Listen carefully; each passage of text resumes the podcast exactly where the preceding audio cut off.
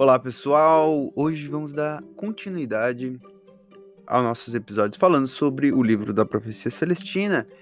E agora temos apenas três visões para falar, então acredito que esse vai ser um episódio mais curtinho, onde eu vou conseguir talvez me aprofundar um pouquinho mais em cada uma das visões e mesmo assim ficar tranquilo de consumir o conteúdo, ficar tranquilo de entender de tudo que eu estou falando aqui. E a gente vai chegar numa conclusão, a gente vai chegar num ponto final hoje, que é onde o autor termina o livro e que eu acho que é uma ideia muito bacana que eu tô me disponibilizando aqui a passar essa ideia para você, porque como vocês vão ver no decorrer dos episódios, isso tudo faz sentido no momento que cada vez mais pessoas aprendem, entendem e desejam chegar nesse ponto onde o James Hadfield chega no final do livro, que é a nona visão, e que logo logo você vai saber mais sobre ela. Então vamos lá então, sétima visão começando agora. Entrando na corrente. Essa então é o título que o autor dá para a sétima visão, e aqui ele já leva em consideração que a gente já aprendeu que as coincidências são uma forma do universo se comunicar com a gente, que a religião e a ciência hoje em dia estão chegando nas mesmas respostas ou nas mesmas perguntas, né? Porque o mistério é tão grande que principalmente o ramo da ciência, da física quântica, já aponta e já começa a desvendar grandes perguntas que já eram feitas e questionadas ali pela religião, né? Que o mistério cada vez só aumenta.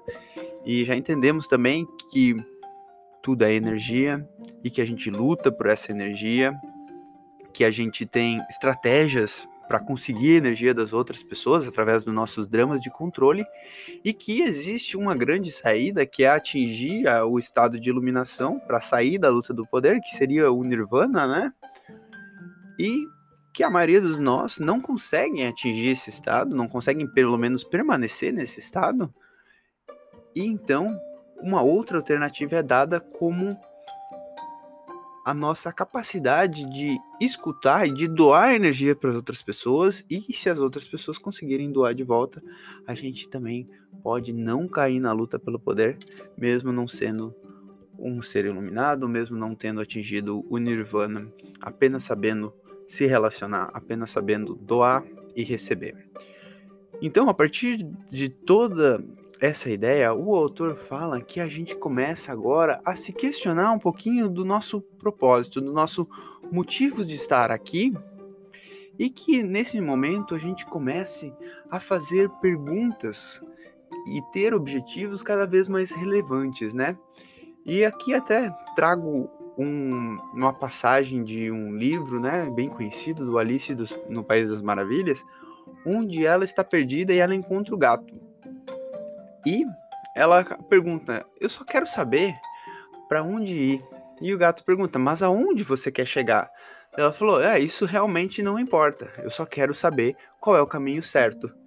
E então o gato fala uma frase brilhante, uma pergunta brilhante, que é: para quem não sabe aonde vai, qualquer caminho serve. Então aqui eu trago essa reflexão de começar a saber aonde se vai, de começar a se questionar o porquê que estamos aqui, né? Qual benefício que a gente pode trazer para as pessoas próximas de nós, para a sociedade, para nossa família, né? Como que a gente vai tornar o mundo um lugar um pouquinho melhor do que era do que quando a gente chegou aqui, não é? Como que vai ser a nossa contribuição para tudo isso?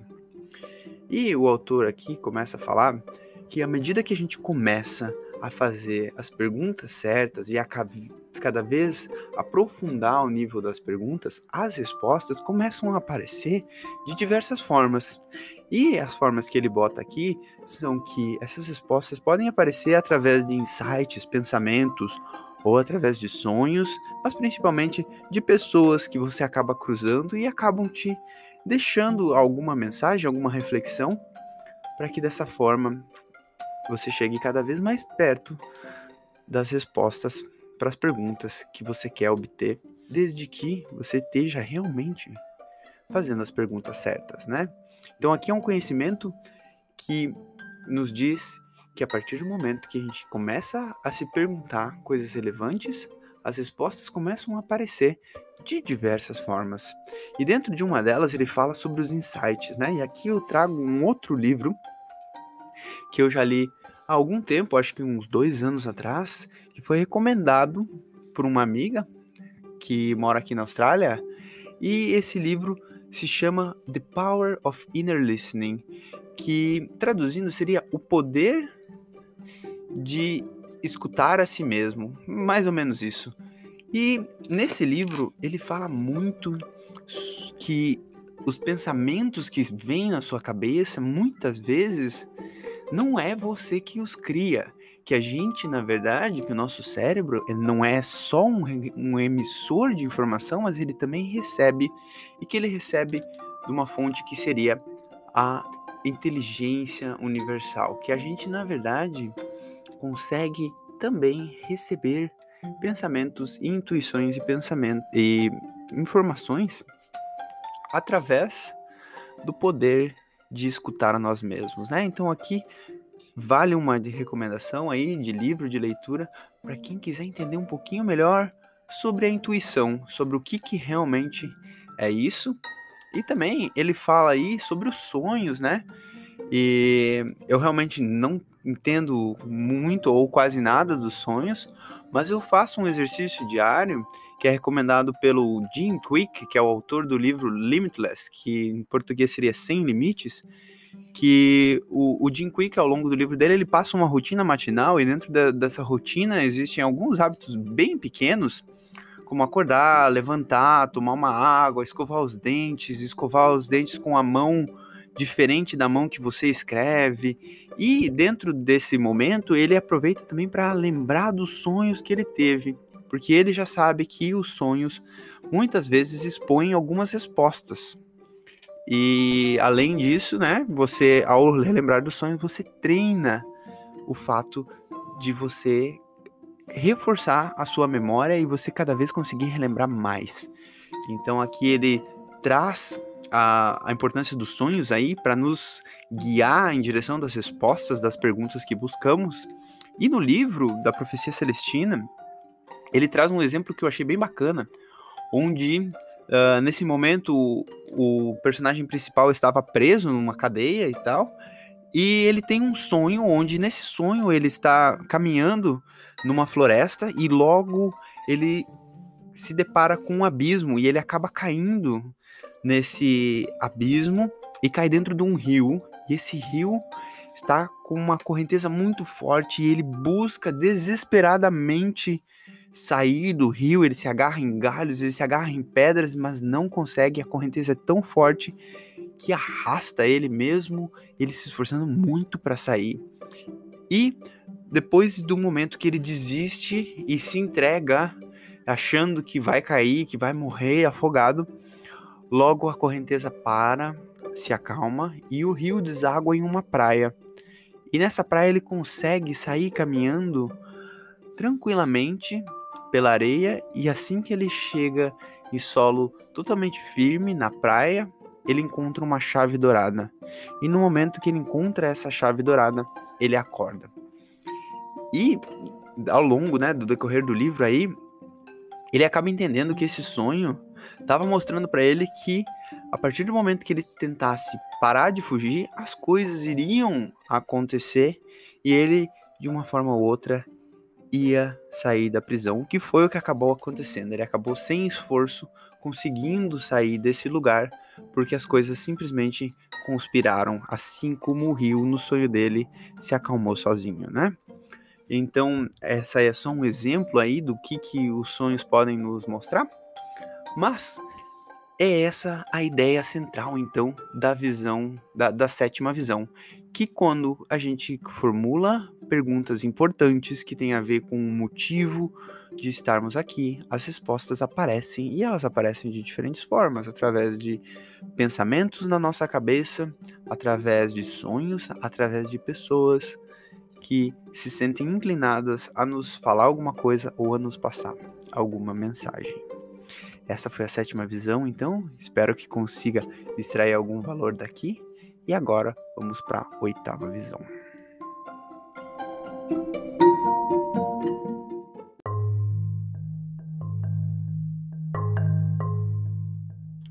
Consciência, esse é o título da oitava visão? E essa é uma visão preparatória para a nona. Acredito que vai ser uma visão curta, mas com uma mensagem muito importante. A mensagem é basicamente que a partir do momento que a gente entende que todos nós lutamos pelo poder e que a gente tem estratégias para conseguir a atenção barra energia das outras pessoas e a gente consegue parar de usar isso e a gente aprende cada vez mais a doar a nossa atenção e a conviver com pessoas que sabem fazer o mesmo e conviver com grupos que sabem fazer o mesmo, a gente começa um processo de elevar a nossa energia conscientemente, que é um dos grandes passos para chegar a níveis que, como humanidade, nunca chegamos, ou o nível energético do planeta Terra nunca esteve, pois para ele se elevar mais do que já estamos, precisa ter consciência de tudo que está acontecendo e agora a gente precisa fazer isso com consciência, né?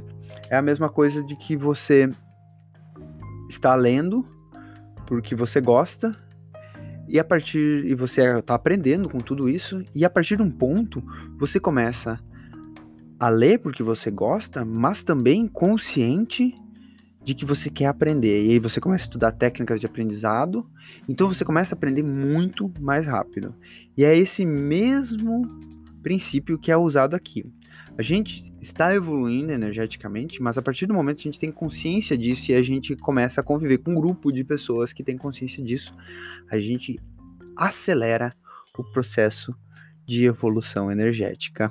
E essa é a mensagem central da oitava visão, que nós, como comunidade, ao entendermos de tudo isso, seremos capazes de conscientemente aumentar cada vez mais o nosso nível energético e, assim, acelerar o processo de evolução como um todo, pois saberemos formular perguntas importantes, saberemos onde que a gente quer chegar, como que a gente quer contribuir, e as respostas vão aparecer cada vez mais rápido cada vez mais claras para que a gente chegue em resultados cada vez melhores, onde a gente consiga entender como é a melhor forma que eu posso contribuir para a sociedade, para minha família, para o planeta. E assim, cada um fazendo aquilo que faz de melhor, aquilo que veio para fazer. As coisas tendem a evoluir e ficarem cada vez melhores.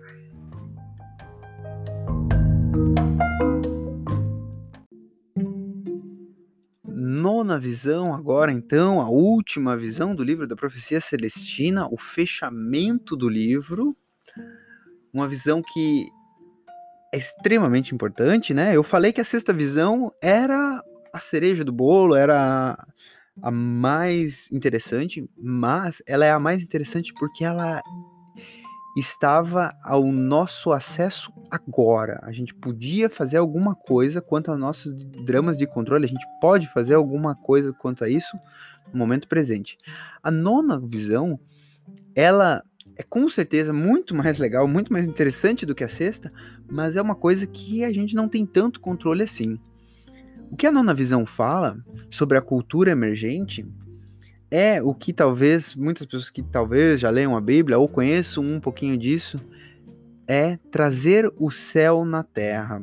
Ela começa a falar que, né, baseado ali na oitava visão, no que eu já vim falando sobre cada vez mais pessoas estar consciente disso e cada vez mais as pessoas estarem conectadas com o motivo que vieram para cá, cada vez mais fazendo aquilo que fazem de melhor, contribuindo com a sociedade com a forma mais precisa e utilizando a, as suas habilidades da melhor forma, a gente vai construir um mundo cada vez melhor.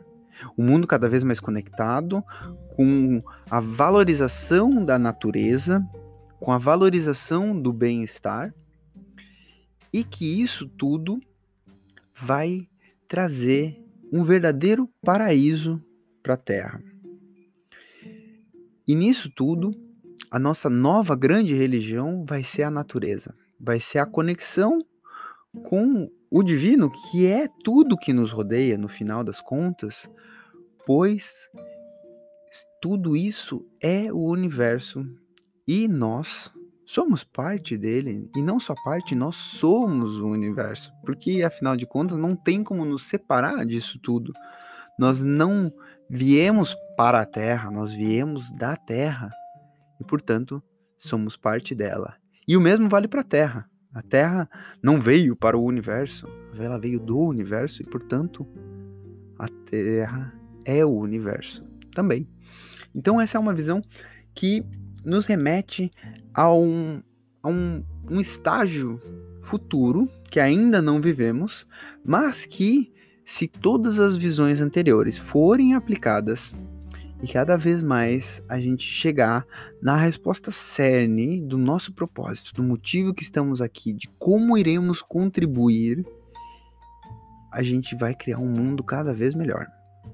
E que esse mundo é possível e ele é um mundo onde vai valorizar muito essa nossa conexão com a natureza, que, como todos já vão entender, é a conexão com o divino, pois é nada mais, nada menos que o universo, que está dentro de uma planta, que está dentro de uma mesa, que está dentro de nós. Então, é assim que o livro fecha. E ele fala aqui uma coisa interessante sobre uma pessoa, talvez a pessoa, ou com certeza a pessoa mais famosa do mundo. Eu até pergunto para você, quem é a pessoa mais famosa do mundo, cara? É, é muito louco pensar nisso, né? Que essa pessoa ficou tão famosa assim, tão conhecida e faz tanto tempo, né? Eu acredito que Jesus seja a pessoa mais famosa do mundo e ele nos fala que a gente vai chegar no estágio, no estado que Jesus chegou. Com todas as habilidades e todas as características que ele um dia possuiu, que é o nosso destino atingir o mesmo estado que ele atingiu. E então não cabe a mim aqui eu opinar sobre isso ou não, se vai ou não é, se é isso ou não, mas essa é a mensagem que o autor traz. O autor fala que todos estamos na mesma caminhada e que o estágio que Jesus chegou, todos um dia chegaremos e que nós, como uma sociedade, cada vez com seres mais próximos do que foi um dia Jesus, teremos um mundo maravilhoso para se viver.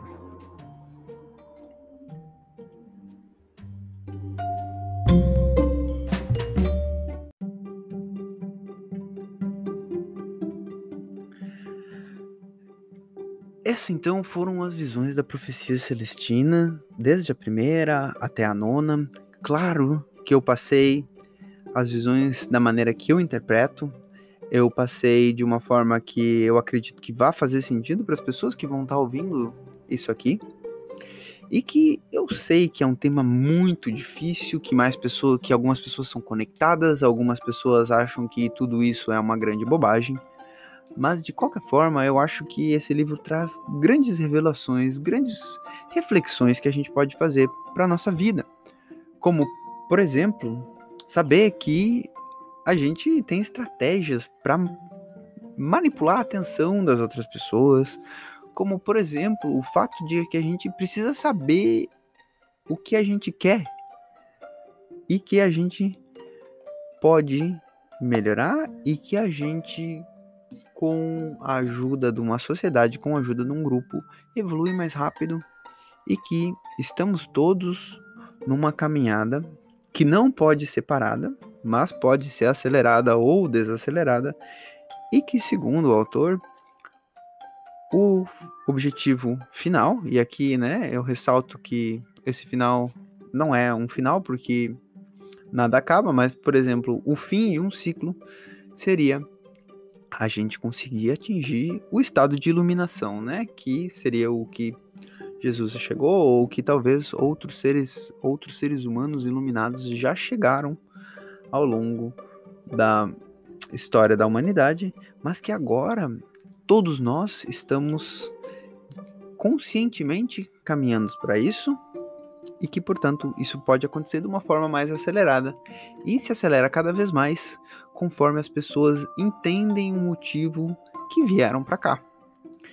Então eu espero que, mesmo concordando, não concordando com as visões, isso de alguma forma tenha trazido algum valor para você, que isso de alguma forma possa te fazer refletir e que, ao mínimo, espero que isso te faça pensar sobre os seus dramas de controle e te faça pensar sobre como você pode se evoluir e ajudar todos a evoluir ao seu redor, ou seja, conseguir contribuir da melhor maneira dentro das suas habilidades, dentro das suas limitações, para que o mundo seja um lugar melhor e para que tanto você melhore 1% a cada dia, quanto a gente consiga, como humanidade, melhorar 1% a cada dia.